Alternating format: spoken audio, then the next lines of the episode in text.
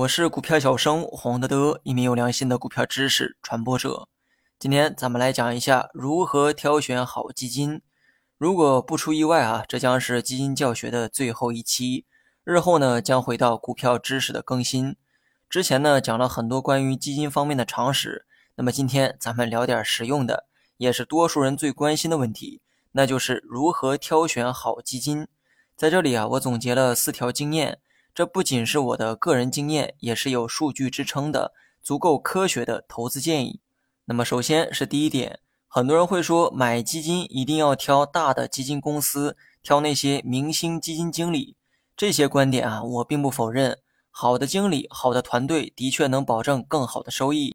但是，我觉得吧，这些呢都是锦上添花的事情，并非最重要的因素。记住，无论你买股票还是买基金。挑市场、挑行业永远是最重要的。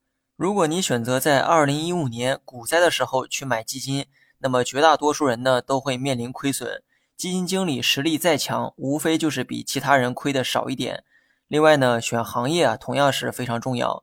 如果你买的是投向银行的基金，即便说经理的水平再高，他也干不过投白酒的基金。这个呢是行业属性所决定的。所以选基金，请务必把市场和行业放在第一位。第二点，选基金要看收益率。估计呢不用我说哈，大家呢都会这么做。挑选历史收益高的基金是最基本的常识，但有些细节啊，你肯定没有注意到。许多网络平台呢都会在首页推荐收益高的基金产品，目的呢也很简单，就是为了诱惑你去买它们。但这些基金的高收益啊，普遍都是短期收益。换言之，短期谁的收益高，平台就推荐谁的。而这些基金的长期收益根本就没有保障。选基金，你一定要看历史的收益水平，收益越高当然越好，但是一定要保证长期收益足够高。短期收益啊，反倒没那么重要。相反，如果长期收益一直很低，短期却突然暴涨，当你买进去的时候，没准就是高位接盘。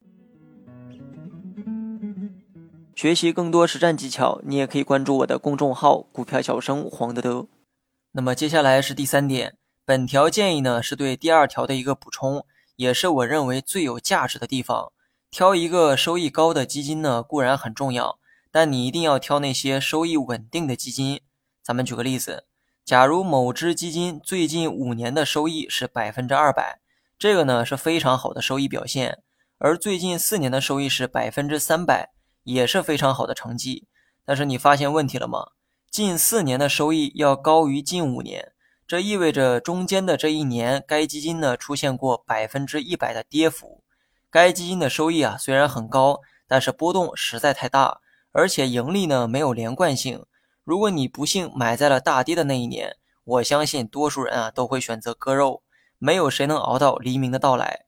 相反，如果某个基金长期收益率很高，而且每年的收益都很稳定，假如最近五年的收益呢是百分之二百，然后仔细翻看一下每年的收益变化，发现平均每年的收益都能保证百分之四十到六十左右，那么这种基金呢，它的价值啊非常高。